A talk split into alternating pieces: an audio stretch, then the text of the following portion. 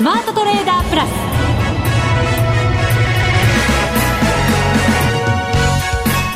全国のリスナーの皆さんこんにちは。内田まさです。この時間はザ・スマートトレーダープラスをお送りしていきます。えそれでは福福コンビご紹介いたします。国際テクニカルアナリスト福永博之さん。こんにちは。よろしくお願いします。そしてマネックス証券の福島正さんです。こんにちは。よろしくお願いします。よろしくお願いいたしますゴールデンウィークの谷間ですね、はい、ここもみんなお休みだと随分長いお休みになるんですけど。そうですね、ね、まあ1日なんかはね海外はお休みメーデーでお休みでしたからね、はい、まあ、そういう意味では国内がなんとなくこうずれてるというか。まああのー、ねゴールデンウィークお休み3日間取れた方は9連休でしたっけ？ね。ね。いい連休でどっか行かれてる方多いんじゃないですかね。あ10連休か。10連休ですね。10連休ですよ、はい、ね。もう関係ないので9とか10とかどっちでもいいので 怒られますね。でもこのあのため池さんのラジオ日経のスタジオがまあ本社がある場所なんですけどビジネス街なんですけど、今日なんか結構お子さん連れで歩いてたりとかする方々そうですね。確かにね、うん、だからあわざわざビジネス街にお越しなのね ゴールデンウィークになんて思いながら 見てましたけどね。確かにそういうのもあるかもしれないですね、まあ、でも電車地下鉄も意外になんか空いてないのでえちょっとびっくりはびっくりなんですけどね。本当そうですね。もしかしたら皆さんほら景気が良くなってきて忙しいのかもしれないですね。仕事があって。はい嬉しい悲鳴ってやつですね。それといいですね。ね、本当そう願います。願います。はい、心から願っております。はい。はい、えそれでは番組進めていきましょう。この番組を盛り上げていただくのはリスナーの皆様です。プラスになるトレーダーになるために必要なテクニック、心構えなどを今日も身につけましょう。最後まで番組にお付き合いください。この番組はマネックス証券の提供でお送りしますスマートトレーダー計画よーいドンザ・スマートトレーダー計画用意ドン。このコーナーでは当面の為替動向について解説いただこうと思います。もう昨日、今日そして明日と イベント盛りだくさんで連日でイベントがありますので、はい、注意点なども伺えたらなと思いますが現在ドル円が97円21銭から22銭そしてユーロ円127円90銭から94銭そしてユーロドルが1.3156から60あたりとなっています。上値はかなり重い状況が続いているということになりますそうですね、うん、まあかなりというかなんかね一旦もう本当に100円手前で終わっちゃったようなはい、そんな印象ですよね。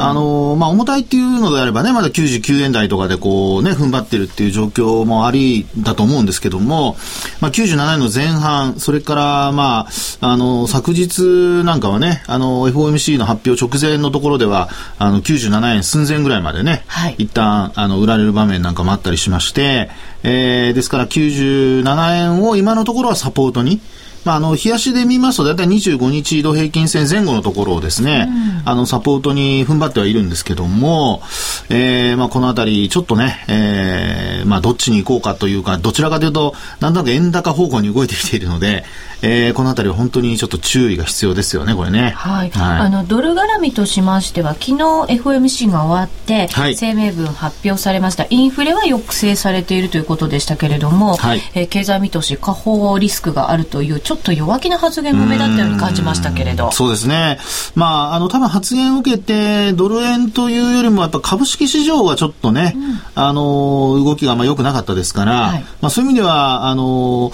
えーと、その発言を受けた後ですね、一旦そのドル円で見ますと、FMC が終わった後は大幅に上昇したんですよね。ですから、その弱気の発言が、あの、一方では、こう、えー、金融緩和が継続するという見方につながるはずなんですけど、それが、まあ、通常であればドル売りにつながるんですけども、あの、ドル買いにつながってですね、えー、一旦こう、ドル円強くなるような場面が見られましたので、まあ、そういう意味では、なんとなくちょっと皆さんが考えている以上に、えー、実際のマーケットで動く値動きっていうのが、はい、ポジション絡みでの動きにこうちょっと変わってきてるのかなっていう、そんな感じがしましたね。確かにそうですね。えー、昨日なんかあの ADP も弱くて、はい、で、3月分も下方修正合わせてされたりしてましたし、ね、ISM も雇用の部分が随分悪化しているということでしたから、はいドル売られるんじゃないのと思いきや、違う動きでしたからね。そうですよね。ですから、あの、今のお茶さんの話の流れっていうのは、大体まあ9時半ぐらいからですね、はい、夜の9時半ぐらいから、あの、まあ翌朝3時ぐらいまでの間の、あの、動向だったんですけれども、うん、まあそういうところでですね、一旦、まあ流れからしますとね、えー、さらにこう円高あるいはドル売りが続くのではないかという見方に、えー、なっていくところなんですけども、実際にはそうならなかったとい。うことですので、はい、まあそういう意味では、あの、ちょっとこう、イメージと、それからあと、まあ、先ほども話しましたように、取引をしている人たちのなんかポジションとのズレというんでしょうかね。まあ、それによって、えー、大きくこう変化するような、なんかそんな値動きになってますよね。そうですね。はい、やりづらいなと思われている方も多いかと思いますが、ユーロに関しても、はい、やっぱり動き、違和感を感じている方も多いかもしれませんよね。そうですね。あのー、まあ、ユーロに関してはですね、意外とそのユーロ円、あるいはユーロドルも強くなってまして、えー、えー、まあ、その背景にあるのはやはりイタリアのね、えー、大統領が、まあ、一応選出されて、で、なおかつ、その、連立政権を組もうというような、こう、動きにもなってたりだとか、ああと、あの、えスロベニアでしたかね、確か、これ、あの、国債格下げされたんですけれども、一応、それでもですね、2段階確か格下げされたと思うんですが、それでもユーロドル、あるいはユーロ円しっかりしてたと。いうこともありましてですね、えー、結果的にこちらの方も弱含みにあんまりならなかった。はい、それからあと、今晩 ECB のね、理事会予定されてますけど、まあ、それでも、あのなかなかあんまりユーロユーロはですね下がらない、はい、という、まあ、意外としっかりした動きですよね。本当そうですね、はい、なんとかよくわからないなと思いながら見てますが、はい、福島さん ECB ですけど利下げをもうすでにマーケット織り込んでるんじゃないかなんて見方も多いですよね。うんどっちでしょうね。織りまああの結構もうかなり前から利下げあと1回、うん、あの今年中にするっていうふうな話はもう出てきていたので、はい、まああのある程度織り込んでいるんじゃないかなとは思うんですけども、まあ、あとはそのその先利下げした後に、うん、まあどういう方向性になるのかあのさらの追加金融緩和を考えているとか、まあ、その辺にも今映ってるのかなっていう気はするんですけどね。確かにそうですね、うん、あの政策金利の発表の後にドラギさんの発言が、はい、はい、あると思いますのでそこにもうすでに注目は言ってるのかもしれませんね。そうですね。やっぱり打ち止めになるのかどうかってすごく重要ですからね。えー、えー、まあ、さらに、今、福島さんの話にあったように、あの、追加のね、緩和、あこう継続していかなきゃいけないとか、あっていう話になりますとね、あの、意外にこう、ユーロ売られたりなんていうこともありえますからね。確かに。あの、3月のユーロ圏の失業率、過去最低ですからね。あ、最高で最悪ですよね。そうです、最悪ですね。はい。の状況ですから、そんなことを考えると、どうなんだろう利下げはもちろんしてきてその先だってまだまだ考えなきゃいけないんじゃないのっていう状況はなんとなく心配になりますよね。そうですね。まあでもどちらかというとですねあの利下げがなくて失望でユーロが売られるっていうようなのがね一番理解としては苦しみますよね。はい。今そんなことあるんだろうって。思っちゃいましたけど。まあ、要は、あの、例えば日本の金融緩和もそうですけど、緩和することで株価が上がったりだとか、うん、景気不要につながるっていう見方になってるわけですよね。はい、ところが、その、景況感、あの、ユーロ圏悪いにもかかわらず、利下げしないとなると、逆に言うと、これまだ、あの、まあ、えー、ずるずる引きずるのかなとか、あるいはずるずる引っ張っていってですね、えー、またまた、あの、マーケットちょっとこうね、えー、拡大されるのかとか、まあ、そういう見方になって、逆にこう、ポジション一旦投げようかなんていう話がね、はい、出る可能性もありますから、その方がどちらかというとなんか、あの、マーケット混乱させてですね、先が読めないということでは、ちょっと嫌な感じですよね。ユーロを持っていることがリスクだという、うん、そんな動きになってしまった時がちょっと怖い感じがしますね。はい、ねそこが見えないというのは一番やっぱりマーケット嫌がりますからね。えー、はいユーロ圏はデフレの方向にそしてもしかしたらアメリカだってデフレなんじゃないのっていう懸念はありますよね、はい、もう一番怖いこと言いますね内田さん。やっぱり聞いておかないといけないなと思って。さらっと言いますねそれもね。あのもしアメリカこれまでこれだけの金融緩和やってですよ。それでデフレなんてことになったらこれちょっと手当てすることができなくなりますよね。はい、もう何をこう緩和していいのやらっていうことになりかねないですよね。打つ手はあるのかと。心配にもなりますし。ね、あのー、まあ、要は、あの、景況感が回復する、あるいは雇用を、あの、回復させるところに至っていないっていうのが、はい、一番の今のこの悩ましいところですからね。まあ、金融緩和をやって、それから、まあ、業績的にも今、決算発表行われてますけども、一番嫌なのはやっぱりアップルだとか、増配、あとそれから、まあ、あの、あと IBM でしたかね、自社株買いまで発表したにもかかわらず、はい、えー、株価は昨日は下落してるんですよね。まあ、こういうところも、ちょっとですね、あの、これまでの金融緩和で、えー、お金がこうね、マーケットに流れてきている、特に株式市場に流れてきていてですね、まあ、それがこうプラスに働くというよりは、どちらかというとちょっと、あの、資金回収的なね、動きになってますから、それでなおかつデフレなっていうことになったらですよ。はい。ちょっと予測するのも怖い感じですよね。怖いですよね。世界はどうなってしまうのか、ちょっと不安になったりしますけど、はい、そんな環境の中、福島さん、明日アメリカの雇用統計が発表になるんですよね。うん、そうですね。えー、うんもうこの水準で雇用統計であのいい結果出ても、まあ、ちょっと100円超えるっていうのはちょっともうこの段階では難しいかなって思っているので。えーうん、まあ、それ、あの、先週まではね、100円超えがどうなるかっていう話で話題いろいろあったと思うんですけども、ちょっとそのレベルではなくなっているので、まあ、ADP ではこういう結果になってしまってるんですけども、まあ、あの実際の雇用統計に関してはまた違う結果になる可能性があるので、まあ、どっちにしろあの注目かなと思ってますチャートで見るとまだ上昇トレンドを保っているというふうに言えるのかもしれませんが調整の可能性なんかも出てきてるんですかね？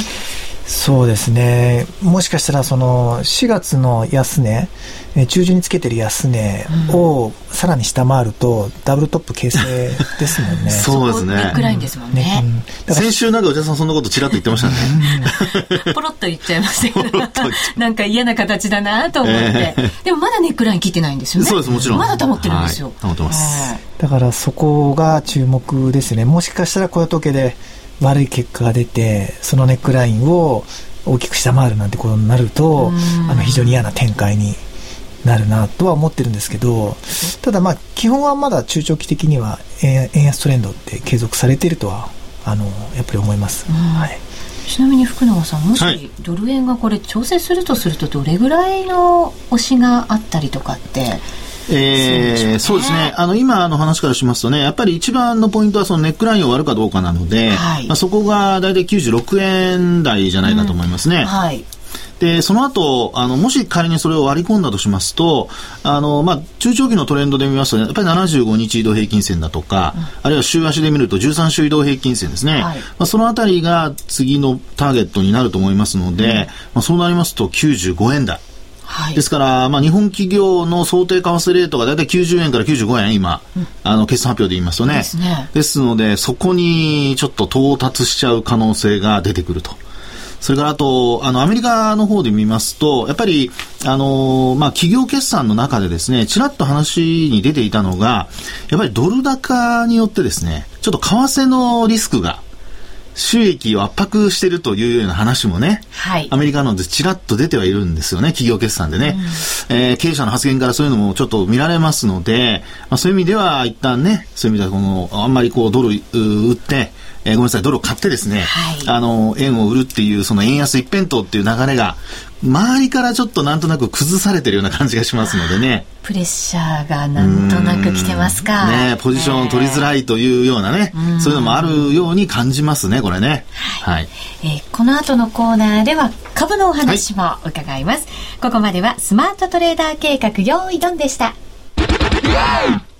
マネックス証券の FX 専用講座、マネックス FX をご存知ですか？マネックス FX は、米ドル円なら原則1銭など、全13の通貨ペアを狭いスプレッドで提供しているアクティブトレーダー向けの FX プレミアムと、1000通貨単位から取引でき、これから FX を始める方や、取引を始めたばかりの方におすすめの FX スタンダードの2つの講座をご用意。もちろん、取引ツールは初心者の方にも優しく、スマートフォンや携帯電話のモバイルツールも充実。さらに、証券総合取引講座を開設しなくても、直接 FX FX 口座を開設できるので、手間なく最短2営業日で取引スタート。さらにさらに皆さんに朗報。今なら新規に FX プレミアム講座を開設すると最大で3万円キャッシュバックするキャンペーンを実施中。そして FX プレミアムではスプレッド縮小キャンペーンも実施。米ドル円なら原則0.6銭でお取引いただけます。FX を始めるなら、マネックス証券の FX 専用講座、マネックス FX がおすすめです。そろそろ始めてみませんか？マネックス証券で FX を。講座解説のお申し込みは、パソコンやスマホからマネックス FX で検索。今すぐ講座解説のお申し込みを。当社の口座開設、維持費は無料です。口座開設に際しては審査があります。FX は予託した証拠金額より多額の取引を行うことができるレバレッジ取引であり、取引対象である通貨の価格や金利の変動により、予託した証拠金額を上回る損失が生じる恐れがあります。お取引の前には必ず、契約締結前交付書面の内容を十分お読みになり、リスク手数料などをご確認ください。マネックス証券株式会社、金融商品取引業者、関東財務局長金賞第165号・スマートトレーダープラス。今週のハイライト。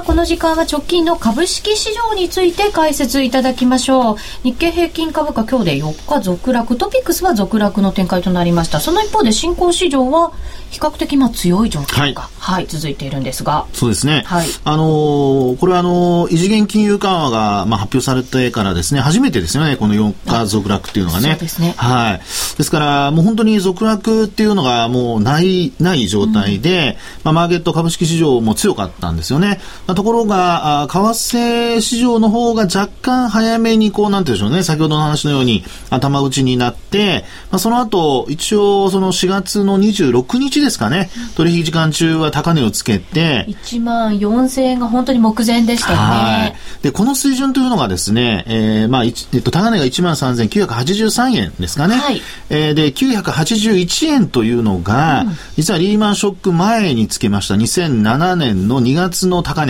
はい、1万8300円台なんですけども、うん、まあ、それとですね、あとリーマンショック後の安値の2008年10月安値、6994円ですね。まあ、そのちょうど61.8%戻しというのが、えー、今お話しました13,981円なんですよ。はい。1円69銭だったかな、うん、細かい話で言いますとね。で、あの、本当にザラバでですね、そこまで一応達したんですけど、えその後値を保てなくてというような状況なんですね。うん、ですから、あの、まあ、今がその戻りの段階だと。いうふうに考えますと、一応、まあそういう意味では、こう、まあ、月足で見ましても9ヶ月連続の陽線でしたし、そうですね。えー、それからあと、まあ4月までですけどもね、それからあと今お話したように、値幅でもある程度こう達成感は出ていると。うん、ですから、まあ本当にその為替が、あの、と連動している形で見ますと、やはり100円超えられないとですね、日経平均株価もちょっと一服状態と。いうことに、こう、まあ、必然的になってしまうというところなんでしょうかね。為替次第ですか。はい。あと、それから、あの、決算発表がね、あの、ちょうど行われてますけれども、また、あの、こう、連休明けから本格化してきますけども、えー、意外にですね、あの、マーケットのコンセンサスが高いんですよね。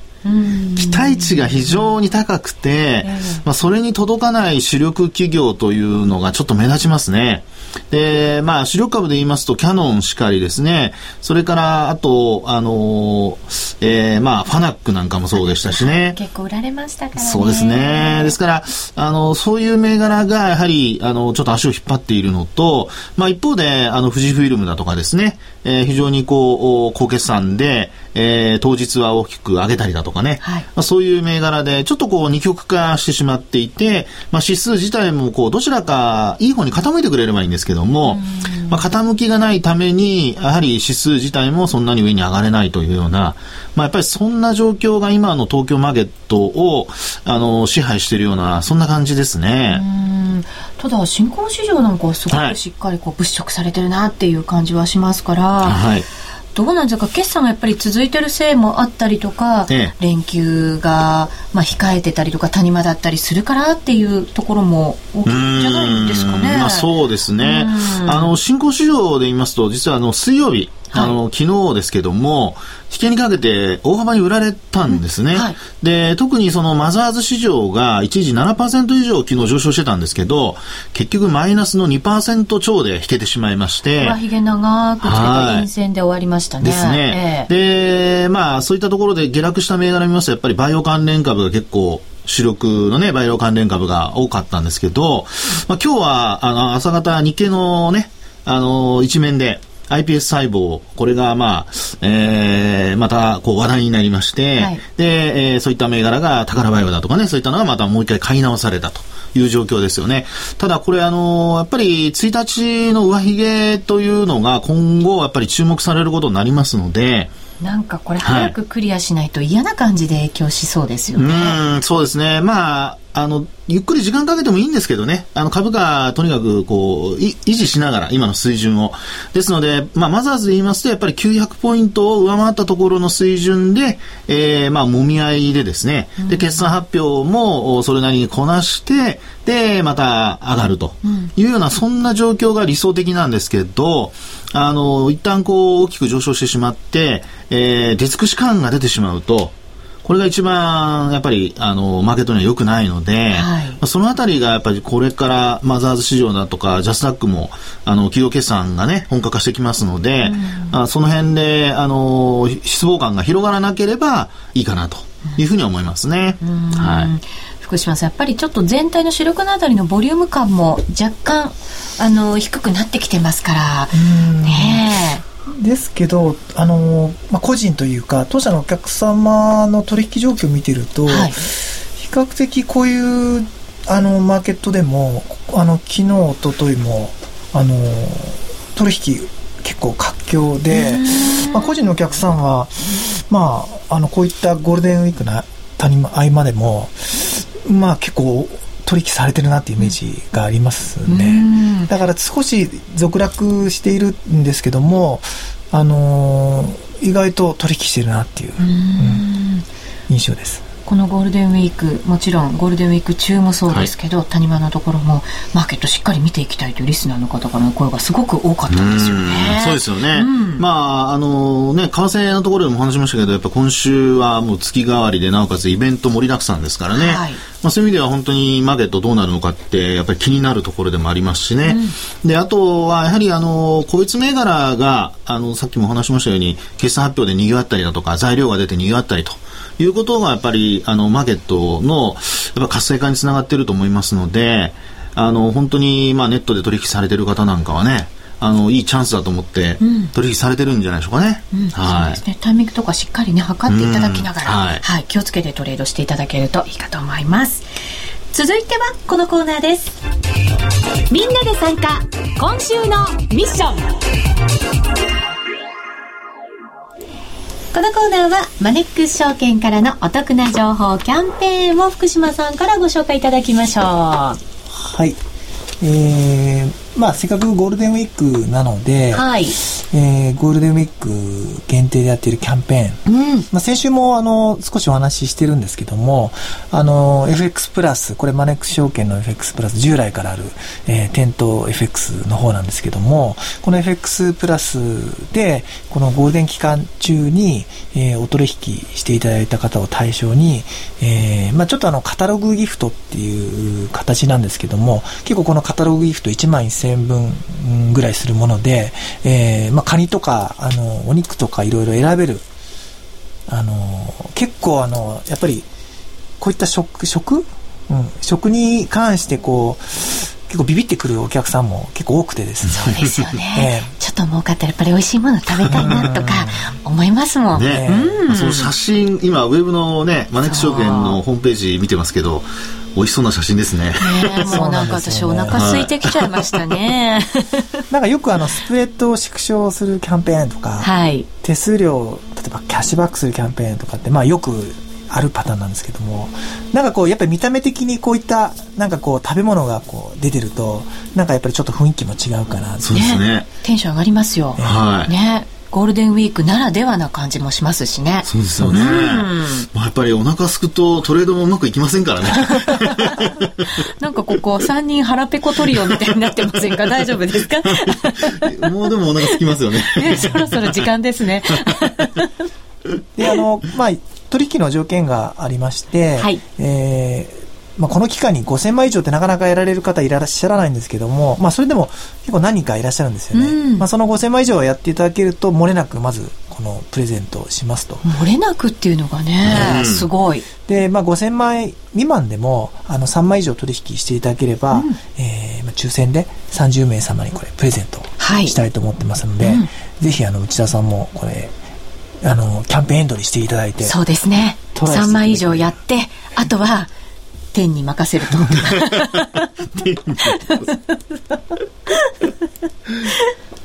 はい、はい、ぜひ皆さんもご応募いただきたいと思います。マネックス証券のホームページ。ね。はい。美味しいものが掲載されてますから、すぐわかると思います。はい、ご覧ください。はい、でですね、あの、結局、あの、ゴールデンウィークはもう明日からまた祝日でお休みに入るんですけども、ねえー、あの、この FX もそうなんですけども、あの、当社で取り扱っている他の商品で言うと、あの、中国株であったりとか、うん、えー、米国株、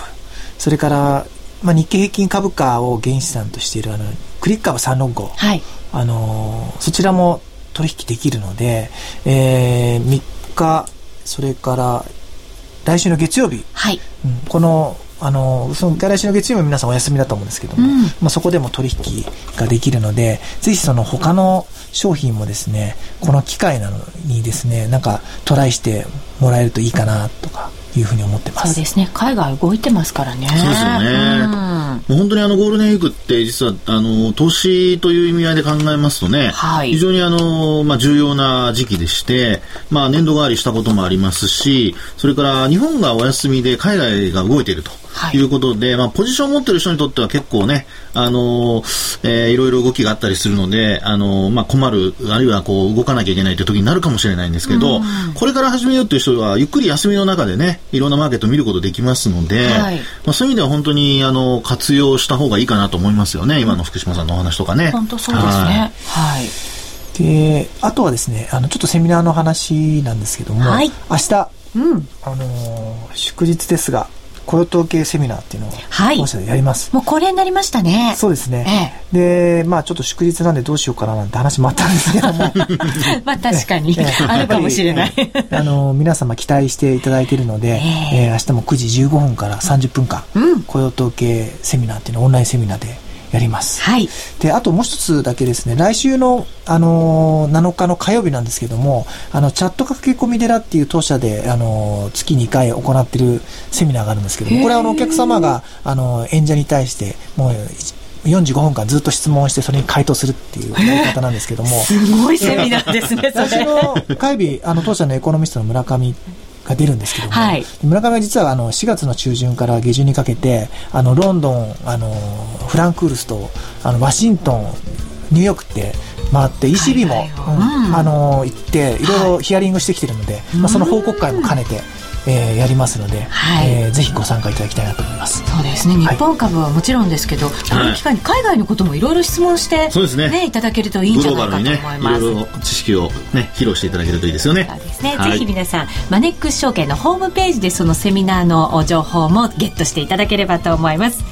ということでここまでのお相手は福島正と福永博之と内田まさでお送りしました。それでは皆さんまた来週この番組はマネックス証券の提供でお送りしました。